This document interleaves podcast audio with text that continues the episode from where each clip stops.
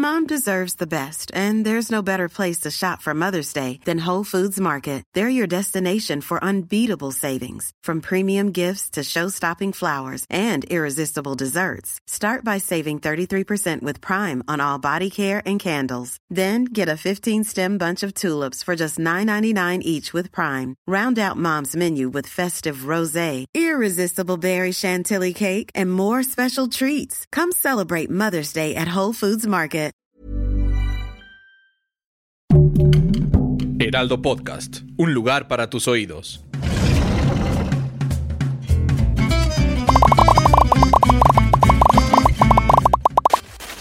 Hola, ¿qué tal amigos? ¿Cómo están? Bienvenidos a este live de cada semana de Después de la Función. Adivinen qué, ya se dieron cuenta que no estoy en casa, porque pues ya, ustedes conocen la sala de mi casa. Perfectamente, y tienen identificados todos los elementos que participan en ella, pero no, estoy en un cuarto de hotel en Madrid, amigos, y me encantaría haber hecho este live en la Gran Vía, por supuesto, eh, pero adivinen qué, son las 2 de la mañana, horario de Madrid. Pero obviamente pues tengo un compromiso con ustedes y aquí estamos conectados. Entonces es desde mi habitación del hermoso hotel donde me están hospedando aquí en Madrid. ¿Sabes por qué, Mon? Porque estoy aquí en lo de Iberseries y los Platino, los premios Platino, que son uno de los reconocimientos más importantes que se dan en Iberoamérica a nuestro cine, al cine hablado en español. Eh, eh, de eso les vamos a platicar el próximo, en el próximo live, porque nos va a acompañar Gonzalo Lira, quien por cierto también está aquí como parte del equipo del Heraldo. Pero lo de Iberseries, no sabes qué fascinante es, porque es la primera edición que se hace, Mon. Tú serías la más feliz acá, porque en la mañana te presentan una serie de pilotos de, de distintos programas de distintos países y después tienes la oportunidad de platicar con parte del elenco. Entonces, por ejemplo, esta mañana tuvimos el chance de ver Bunker, que es una producción mexicana, dirigida por Joe Rendón, la produce Marcel Ferrer. Esta serie va a salir por HBO Max y está protagonizada por Bruno Bichir, Miguel Rodarte, Liz Gallardo, Jesús Zavala, tiene un elencazo. Y lo que es increíble de la serie es que es, es comedia, a pesar de que un tono un tanto trágico, es una tragicomedia podemos decir, porque se trata de un búnker que se construye para protegernos de pues todas las invasiones y explosiones nucleares y qué sucede dentro de ese búnker. Eh, nada más vi el piloto, entonces pues tenemos que ver el desarrollo de la historia, pero lo que sí podemos reconocer de Búnker es que se trata de una apuesta muy valiente que no habíamos visto hasta ahora en series mexicanas. La que me encantó de verdad este, y te la recomiendo muchísimo. No sé qué plataforma vaya a pasar o qué canal de cable, eh, pero es Los Prisioneros. Es el bayo, podemos decirlo, de esta gran banda de rock de Chile eh, una de las involucradas como parte creativa de esta serie es Dominga Sotomayor, quien es una de las cineastas más importantes de ese país, de Latinoamérica, me atrevo a decir. Y sí tiene una puesta en escena muy cinematográfica la serie, o sea, no se siente como si estuviéramos viendo televisión.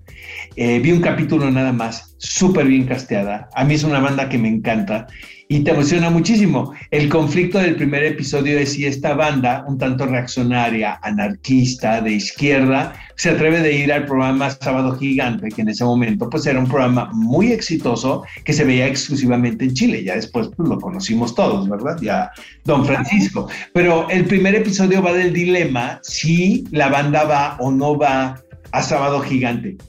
No sabes qué divertido programa. Quiero ver el resto de los episodios. De todos los biopics, siento que este es de, los que más me va a gustar. Y por último, fue el primer episodio de la segunda temporada de esta serie que seguramente tú viste en algún momento, que se llama Vida, La Vida Perfecta, eh, escrita dirigida por Leticia Dolera, quien es una actriz por demás talentosa, quien se ha convertido en realizadora y todo. Es, es hablar sobre la perfección que demanda la sociedad hoy en día hacia, hacia ciertos profesionistas ¿no? y jóvenes. Eh, todo esto espejeado en la vida de tres mujeres. Este, el personaje de Leticia Dolera viviendo una depresión postparto que es un tema un tanto tabú todavía, ¿sabes? En la ficción. Este, tú vas para allá, vas a vivir un momento, espero, Espero que no sea promoción, no sea depresión, pero vas a ser mamá. Si me deprimo, te hablo, Oscar, y entonces ya tú me animas. Cuando vea que tú ves la vida peor que yo, me voy a alegrar. Oye, no sabes qué gozada, la verdad. Eh, qué padre, Oscar. Y es lo que nos gusta a todos. Este, vamos a ver más eh, pilotos todavía, que por cierto amigos les vamos a comentar aquí, tenemos algunas entrevistas con talento eh, mexicano para todos ustedes, pero pues ya será en otras emisiones de después de la función. ¿Qué nos tienes tú, mi querida Amon? Pues mira, yo les voy a platicar rápidamente que ya se reveló el elenco de la serie de eh, Vikings Valhalla, que bueno, no tiene nada que ver con la serie de Vikings que ya conocíamos, la que conocemos fue desarrollada y creada y producida por History Channel. Esta va a ser, eh, bueno, creada, producida y todo por Netflix. Entonces, bueno, algunos de los personajes que vamos a encontrarnos ahí son Liv Erickson, Freddy's Ace Codutre, y Harald Sigurdsson. Perdón, pero no hablo ese idioma todavía. Algún día lo hablaré. Y quiero platicarles también, Oscar, que la semana pasada revelaron que va a haber una película de Mario Bros. que se va a estrenar el 21 de diciembre de 2022 en Estados Unidos. Chris Pratt va a ser Mario, va a ser Peach. Este Charlie Day va a ser Luigi y este Jack Black va a ser Bowser. Me parece maravilloso pero me temo que es lo que va a pasar con el doblaje en México, Oscar, a ver a qué influencers nos ponen ahí a doblar la película. Yuya, eh, Luisito Comunica y Juan Pazurita. No, les mandamos un abrazo a todos porque nos caen muy bien. Sí, sí, sí. Sí, claro que sí. Y también, bueno, Oscar, pues está muy de moda de este lado del mundo, no sé dónde tú estés, pero ahorita una serie que se llama El juego del calamar o Squid Game. Sí, ya vi el primer programa. Ay, la verdad es que, a ver, yo ya vi los primeros dos. Entonces, eh, es una serie muy buena, es una serie muy cruda, es una serie, eh, bueno, coreana, empecemos por ahí, ¿no? Es, una serie coreana. Em, me gustó muchísimo que, no sé si te enteraste también, que los símbolos de la tarjeta, que son un cuadro, un círculo y un triángulo, son los mismos que los de PlayStation, solo falta la X. Entonces, al ser una producción de Netflix, eh, este Netflix lo puso, PlayStation comentó falta la X, ¿no? Como diciendo falta la X porque en la serie tiene su, su porqué. Y entonces Xbox contestó, claro, es la X de Xbox. Y Netflix puso, sí, es la X de Xbox. No es cierto, solo estoy jugando. Entonces, eso involucró muchísimo a todo, a todo el mundo de los gamers. Es una buena serie, pero está ruda, Oscar, sí está ruda. Oye, eh, ¿por qué crees que se convirtió el juego del calamar en este trending topic y en el tema del que todo mundo está hablando estos días? ¿Qué pasó? Y, y, hemos hablado de otras series coreanas en este espacio, pero no ha provocado lo que ha provocado esta serie, ¿no? Yo creo que tuvo que ver, por ejemplo, lo que te decía de Netflix opinando sobre PlayStation, eso involucró muchísimo al mundo del gaming, porque muchos caímos en la trampa de creer que sí era algo de PlayStation. Eso por un lado. Por el otro, el, hecho de que usen monos rojos como en la casa de papel, yo creo que a mucha gente la hizo voltearla a ver y ya que vieron, ah, no es la casa de papel, entonces se metieron a verla y al ser una serie tan cruda, y, tan, y, despierta en la gente el morbo. Entonces se hace adictiva porque quiere saber qué es lo que va a pasar y cómo va a acabar. O sea, no quiero revelar nada, pero desde el capítulo 2 dices, ¿qué está pasando? Porque no van hacia donde tú crees que va a seguir, le da más vueltas para así acabar donde tú crees, pero le da muchas vueltas, Oscar. No sé, a mí está enfermita, pero rica. Yo, la verdad, déjenme terminar todo esto que estamos haciendo aquí en Madrid, amigos, en Diverseries y en Platino, y me da la impresión que voy a tener una sesión de ocho episodios en casa para terminar de ver esta serie. Nada más he visto uno porque realmente, eh, pues era tanta la conmoción, ¿no? Y los comentarios en redes sociales que dije, pues voy a ver de qué se trata. Eh, me parece que el primer episodio es un gran gancho, ¿no? Eh, es muy atractivo para el espectador y que, y que pues quieres ver qué sucede, como bien dices. Oye, lo que tuve chance de ver, querida, fue eh, Star Wars Visions. Tú eres la experta en este tema aquí, obviamente. Antes de que tú hables, te quiero decir algo. Me pareció hermoso lo que vi. O sea, eh, eh, para empezar, el que, el que la plataforma esté experimentando en formas, ¿no? Con su mitología. Eh, vaya, sabemos que lo, vamos a recibir con aplausos y todo porque somos fans, ¿no? De, del mito y de la saga. Pero qué bien hechos están estos episodios porque finalmente, pues son casas productoras japonesas y hasta cierto punto sí es un experimento muy atrevido, pero también por otro lado sabemos que si algo saben hacer bien los japoneses es el anime, ¿no? Y me recordó mucho series que yo vi de jovencito, ¿no? Que tenía que ver series japonesas, obviamente animadas. Y es bien emocionante el ver esta historia que tú conoces y que tú sabes, pero de una forma que no estás acostumbrado a verla. Entonces es una gran sorpresa. Yo lo disfruté. Sobre todo el primer episodio me parece una belleza visual. Hay referencias obviamente al cine de Kurosawa, o sea, eso eh, eh, está de más decirlo, pero también a las, a las producciones clásicas de anime, ¿sabes? Con las que crecimos nosotros. ¿Qué te pareció a ti?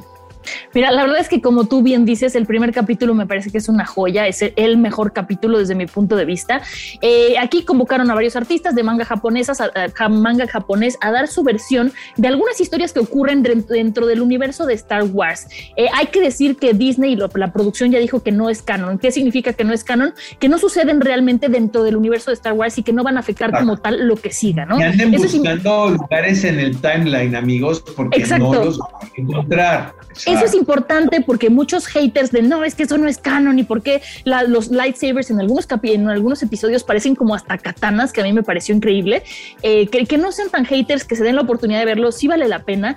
Eh, hay algunos capítulos increíbles, insisto, el primero es una maravilla. Hay otros que no me gustaron tanto, que de repente dije, Uy, pero por ejemplo el de la bueno la de la Rapsodia que ahí presentan a Java de Hot como desde otro punto, ese está bueno.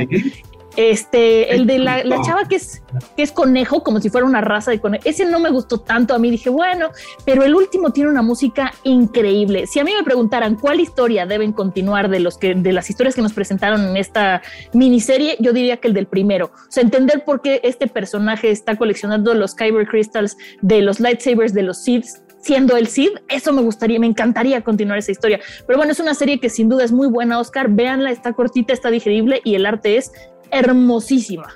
Y tenemos comentarios, Mon, del público acerca de Star Wars Visions. Yes, aquí los tenemos. Y lo que tú encuentras, amigos, son, son episodios de 15 a 20 minutos, que eso es una belleza también, porque pues, cada vez queremos que las cosas duren menos, ¿estás de acuerdo? Eh, es muy ecléctico, a pesar de que estamos hablando de distintas casas productoras de animación en Japón, eh, pues no todo es igual, obviamente, amigos. O sea, de repente aquí en Occidente pensamos que las cosas se hacen de una manera determinada, pero puedes ver estilos totalmente distintos, ¿no? En el ramo de la animación. Eh, y, tiene la estructura esta serie como si fuera una serie de pilotos, ¿saben, amigos? O sea, como que si juntaron una serie de pilotitos, ¿no?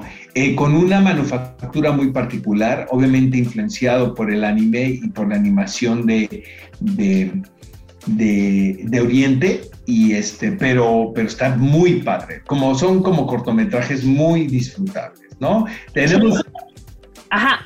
Eh, Yula, eh, Yula Águila nos pone que le encanta. Juan Contreras nos dijo que la disfrutó mucho de verdad.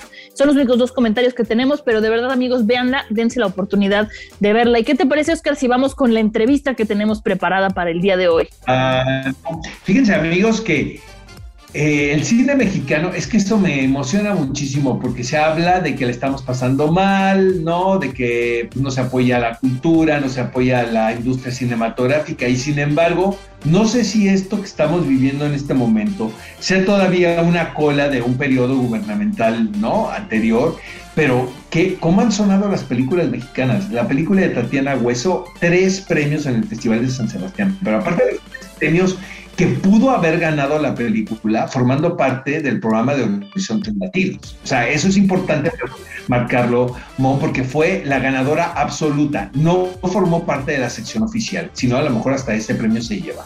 Pero qué logro el de Tatiana Hueso, el de Nicolás Celis, de verdad, abrazos desde, o sea, del equipo de después de la función a todos ellos.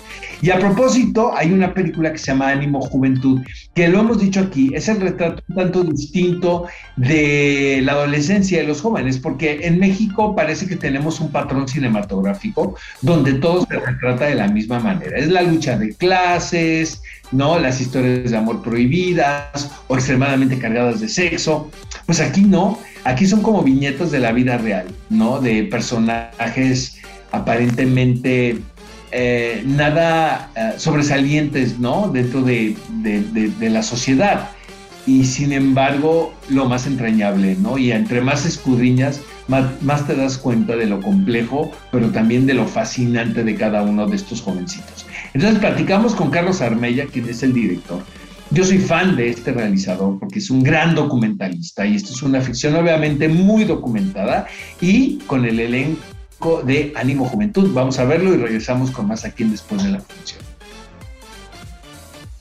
Oigan, chicos, yo les quiero confesar que vi la película hoy en la mañana y la verdad fue una muy agradable sorpresa. Y esta pregunta es para Carlos, porque eh, desde mi punto de vista te alejas de la manera que. If you're struggling to lose weight, you've probably heard about weight loss medications like Wigovi or Zepbound, and you might be wondering if they're right for you.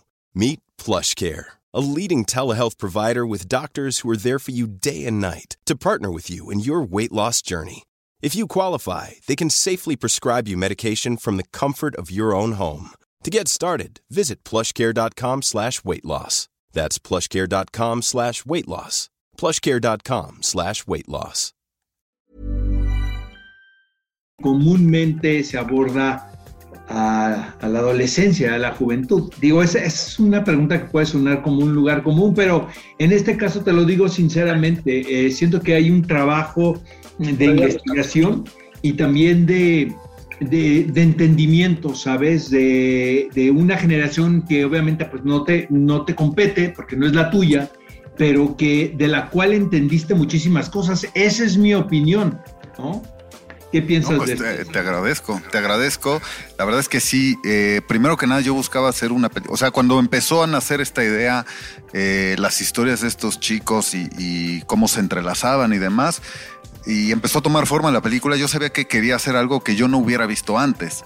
Entonces, en general así trato de abordar mis, mis proyectos, ¿no? Eh, siempre habrá quien, quien encuentre referencias y quien, y quien encuentre similitudes con cosas, porque no hay nada nuevo bajo el sol, pero al mismo tiempo la manera de contarlo es distinta. Hubo, obviamente, como, como bien señalas, un trabajo de investigación, pero primero que nada, sí hubo un trabajo de introspección. Pero además, eh, cuando iniciamos el proceso de casting, yo sabía justo esto, esta, esta problemática que señalas, la tenía muy clara. Yo, eh, como adulto, que viví mi adolescencia en los 90, principios, mediados, eh, pues ya no, no era tan fácil como decir, ah, pues hago un retrato de la juventud de hoy en día y ya. Yo tenía que observarlos, escucharlos, entenderlos, analizar un poco la, la situación en la que viven ahora los jóvenes. Sí, yo justo sobre lo que estás diciendo, me parece muy interesante que abordan el tema sin caer en clichés, lo hacen de una manera muy fina y me surge la duda de, de dónde sale la idea de hacer esta película. O sea, ¿de dónde empieza? Así, donde empezó, lo tengo muy claro, eh, circulando por, la, por el DF, ¿no? que yo soy nacido y criado en el DF. Eh, un día vi un graffiti que así, simplemente rayado, decía, Chris, te amo. Seguro lo había visto antes, eh, pero ese día en particular me, me puse a pensar quién sería Chris y por qué quien lo escribió no lo firmó y por qué lo escribió en esa pared que obviamente no era de quien lo había escrito. Entonces, estas cuestiones me empezaron a, generar un, personaje en la mente que eh, se convirtió en el personaje de Martín. Y al tener eh, ya personaje medio delineado, con un conflicto que era qué tal que fue detenido al momento de, estar pintando eso y por eso ni siquiera lo firmó, eh, me dio ya una primera historia que al irse desarrollando de repente aparece otro personaje, el personaje de Dulce, y luego aparece el personaje de Pedro, que es hermano de, la famosa Cris, y el personaje de Daniel, en fin, se fueron formando los cuatro personajes, cada uno lo escribí de manera individual, pero sabiendo los puntos de conexión que existían entre ellos. A ver, Carlos, vamos con los jóvenes actores. Eh, Iñaki Godoy, Daniela Arce, Mario Palmerín y Rodrigo Cortés. Felicidades a cada uno de ustedes. Finalmente sus personajes revisitan lugares eh, pues muy dolorosos, la verdad, para incluso, o sea, para cualquier adolescente, ¿sabes? O sea, mientras estaba viendo la película no dejaba de pensar en la valentía de los jóvenes intérpretes. Quiero saber qué tan complicado fue el replicar, aunque obviamente pues, se trata de, de una ficción, ¿no? Y el de representar una circunstancia, pero no, no tengo la menor de las dudas de que sí se tocan ciertas fibras que dices, ay caray, esto sí me duele porque me llega. Iñaki. Pues sí, sí, sí, este, en la película sí se tratan temas eh, delicados. Em, los problemas que tal vez mucha gente puede pensar que no son tan grandes cuando eres joven, son el mundo para ti. Eh, sí, había que, había que, este, había que ser cuidadoso con eso, pero la verdad es que eh, yo siempre me sentía acompañado por, por mi equipo, por mi director y los retos, por muy difíciles que fueran, al final lo resolvimos y fue un proceso muy, muy bonito, muy enriquecedor y muy divertido el proceso de Dulce fue en conjunto con mi propia adolescencia y también por eso, pues sí, sí se tocaron varias fibras sensibles, como dices. Una de ellas fue que eh, el personaje de Dulce perdió a su mamá cuando era adolescente y yo también. Y creo que este dolor también se, se cristalizaba en su personalidad, ¿no? Y, y, era algo que yo estaba explorando al mismo tiempo y que creo que el personaje de Dulce también me dio las herramientas para poder superar ese eh, evento doloroso, ¿no? Porque al final eh, la identidad que te formas estando triste o enojado, eh, siendo adolescente, la tienes que abandonar en algún momento porque pues, no te permite crecer. ¿Cómo fue para ustedes ver el proceso terminado? Porque cuando uno empieza una película puede tener una idea en la cabeza y después de vivir todo el proceso, ver la culminación, ¿cómo fue para ustedes? ¿Qué sintieron? ¿Qué les representó? Pues para mí una gran duda, hola soy Rodrigo, una gran duda porque no sabía el enlace que llevaba con mis compañeros y más aparte nada más no, no, ahora sí que estuvimos como en muy pocas escenas y más aparte me quedé con la gran duda de cómo iba a quedar esto, ¿no? Y ya cuando lo vi en pantalla y en Morelia dije, oh, realmente está quedando sumamente bien, quedó sumamente chido me agradó tanto que dije, no, ma, y ni siquiera me acuerdo que conviví con él. Y oh, con, ellos y dije, no, qué chingón. Me, me pareció muy bien. ¿Y para ti, Mario? Yo creo que, bueno, es muy diferente el proceso de rodaje allá cuando lo ves, porque obviamente pues llevas un aprendizaje. Y bueno, nosotros como joven, bueno, yo como joven, o sea, incluso siendo jóvenes, a veces ignoramos cómo se siente el de al lado. Y ver esta película, o sea, que es una ficción, pero representa los problemas que realmente están pasando, que es el bullying, que es el clasismo, que es ser padre a temprana edad y llega un momento en que nosotros no nos detenemos a, preguntarnos el porqué de las cosas, por qué esta persona es así o por qué esta persona está pasando por esto y al ver la película, pues, pues sales con ese, con esa ardillita diciéndote de que no, pues sí, trata de ser más empático, aprende a escuchar, porque si nos quejamos de, de que los adultos no escuchan a los jóvenes, a veces los mismos jóvenes no escuchamos a, los, a nuestros compañeros. Muchísimas felicidades por, por este logro y este retrato tan verídico y tan descarnado y a la vez tan compasivo, ¿no? De, de esta generación. Estoy seguro que, ahí se va a quedar este título, ¿no? Como un referente. Y muchas felicidades, Carlos. Te sigo desde hace, desde Toro Negro, caray. Muchas felicidades y gracias. Ánimo. Gracias. Ánimo. Bueno, mi querido Oscar, y otra serie que dio mucho de qué hablar esta semana fue la tercera temporada de Sex Education. Yo les recuerdo, vi la segunda y dije, no es mi tipo de serie. Ahora vi la tercera, nada más para poderla platicar está bien, a mi parecer, pero Oscar, tú date porque sé que es una de tus series favoritas de el mundo. Ahí te va, de Sex Education. Em, me parece, amigos, que es la mejor de las tres. O sea, no es que haya ido a terapia, pero disfruté muchísimo. Y a mí el sentido del humor británico me encanta, de verdad. Eh, siento que es una serie como las buenas en el aspecto de que van madurando poco a poco el personaje de Oris, eh, que, es, nuestro desadaptado favorito y consentido del mundo, finalmente lo sentimos empoderado de la historia, con sus dudas, con sus flaquezas, con sus preguntas, pero finalmente tiene al público en la mano, la verdad. Y el resto de los jovencitos están realmente estupendos, siendo que el ensamble está muy bien elegido, grandes actuaciones, Gillian Anderson como la madre, ahora mamá, perdón que les estoy spoilereando, pero pues ya deberían de estarla viendo, ¿no? Es una madre madura quien está, eh, va a ser mamá, imagínate, imagínate ese shock para el personaje de Oris, que va a tener un hermanito.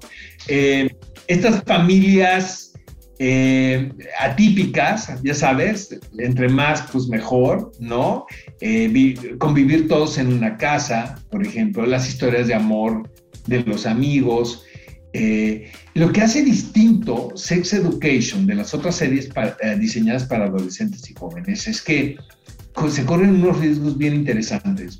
O sea, siento que realmente navegan en una delgada línea muy peligrosa Obviamente el tópico es el sexo, ¿no? Y todo gira alrededor del sexo, pero no es el sexo gratuito como en otras series mexicanas, por ejemplo, ¿no? No queremos dar nombres, pero saben de qué les estamos hablando.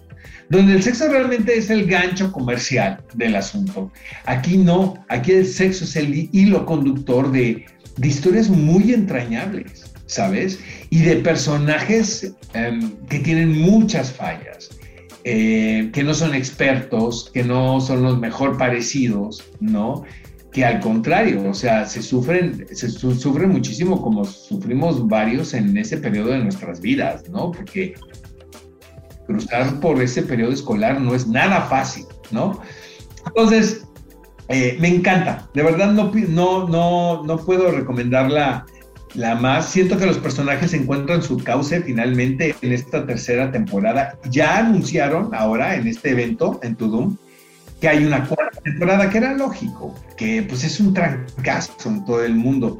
Y eh, más que un drama juvenil con comedia, creo que representa también mucho del sentido del humor británico que ha caracterizado sus ficciones. Entonces, hijo, se te van tan rápido los episodios que quisieras que pues duraran, que duraran más, ¿no? A mí me gustó, pero tú, no, a mí me gustó, pero como dije al principio, tú eres el que es el súper fan. Sí me pareció mejor que la segunda, sí la, me sacó risas, la disfruté y todo, pero no es así que yo diga, wow, la serie para mí, pero entiendo que tiene que ver con que yo mejor me pongo a ver Star Wars Visions, ¿no? Cada quien, el gusto se rompe en géneros, pero esa era tu serie, Oscar, tenías que hablar de ella. ¿Y qué te parece si hablamos de los estrenos que no se pueden perder? Porque tenemos comentarios, Mon. Ah, verdad, perdóname, discúlpame, Oscar. Sí tenemos comentarios. A ver, eh, Sony Osorio dice Adam MMDDAB pone Adam, porque bueno, les preguntamos que quién era su personaje favorito. Cintia dice que Adam, Pablo dice que no le gusta, eh, Juan Contreras dice que Mib Willy, Wiley y Barceló Barbería pone que Ruby. ¿Cuál es tu personaje favorito? ¿Cuál es tu personaje favorito? obviamente. mamá. Oigan, amigos, yo tengo. Ahí te va, la próxima semana hay varios estrenos, ¿no? Yo les tengo que confesar algo. Me da un poco de pena porque no lo he anunciado, pero lo voy a anunciar aquí después de la función. Aparezco en la secuela de Matando Cabos la vamos a ver, la vamos a comentar, vamos a hablar de tu interpretación. Hijo amigo. claro que la vamos a ver, Oscar, qué chido. Espero que me sigan hablando después de esto, ¿verdad? Hay alguna pequeña aparición. Para bulearte, pero sí.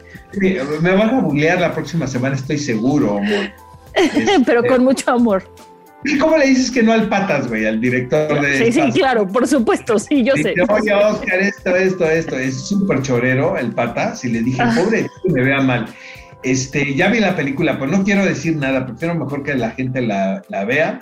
Pero este, pues por ahí aparecemos junto con Lynn Feinstein, hacemos de críticos de, cine, pues lo que, lo que sabemos hacer. ¿no? Salimos de nosotros mismos. Oye, y luego viene la precuela de Los Soprano, que eso va a ser un eventazo primero de octubre, The Many Saints of Newark. Eh, el primer tráiler nos la pasamos adivinando qué personaje era quién y finalmente vamos a poder ver esta película. Y también la de Sin Tiempo para Morir, Oscar, el 29 se estrena, el 29 de septiembre esa también. Vamos a tener que platicarla por acá, yo creo. Pero bueno, cuéntame, ¿qué frase tienes el día de hoy desde el otro lado del mundo? Pues yo tengo una frase, nada más y nada menos, mi querida de Gillian Anderson, quien está muy de moda. Ganar su Emmy por interpretar a Margaret Thatcher. Ah, fue una actuación muy criticada, porque eh, varios colegas decían que parecía una caricatura, sin embargo, a mí me pareció que estaba fantástica, ¿no? Este, entonces, dice Gillian Anderson, realmente creo que si todos hacemos lo que está en nuestro alcance en nuestro tiempo, todos seremos la generación que restaure la vida de paz en el mundo. Boom. Boom. Yo traigo una de Ted Lasso que también habla de la juventud, Oscar. A ver, no nos pusimos de acuerdo, amigo. Dice, ¿recuerdas la frase la juventud se desperdicia en los jóvenes? Yo diría, no dejes que la sabiduría de la madurez se desperdicie en ti. Y, y, tengo otra que es más cortita, nada más dice, cada desventaja tiene su ventaja. Esta es de Ted Lasso porque, bueno, sigo obsesionada con esta serie que ya se acabó hasta la siguiente temporada que saquen y estoy muy desesperada por la siguiente. Se nos terminó este live, amigos. Yo tengo que dormir porque me tengo que levantar a las seis y media de la mañana, porque es ahora empiezan las actividades. Pero les prometo que la próxima semana les vamos a contar todo de lo que pase aquí en los premios. Les voy a decir algo. Yo ya medio vi por ahí a Esther Expósito, a Alex Speitzer, a Diego Boneta, a Candela Peña. Entonces, pues vamos a ver con quién podemos platicar y si no, ¿qué les podemos contar a todos ustedes? Me parece perfecto. Muchas gracias, Oscar. Diviértete, duerme y nosotros nos vemos la semana que entra. Y acuérdense que también nos pueden encontrar en podcast. Adiós. Buenas noches. Hey, it's Paige DeSorbo from Giggly Squad. High quality fashion without the price tag. Say hello to Quince. I'm snagging high-end essentials like cozy cashmere sweaters, sleek leather jackets, fine jewelry, and so much more. With Quince being 50 to 80% less than similar brands. And they partner with factories that prioritize safe, ethical, and responsible manufacturing. I love that. Luxury quality within reach. Go to quince.com slash style to get free shipping and 365 day returns on your next order. Quince.com slash style.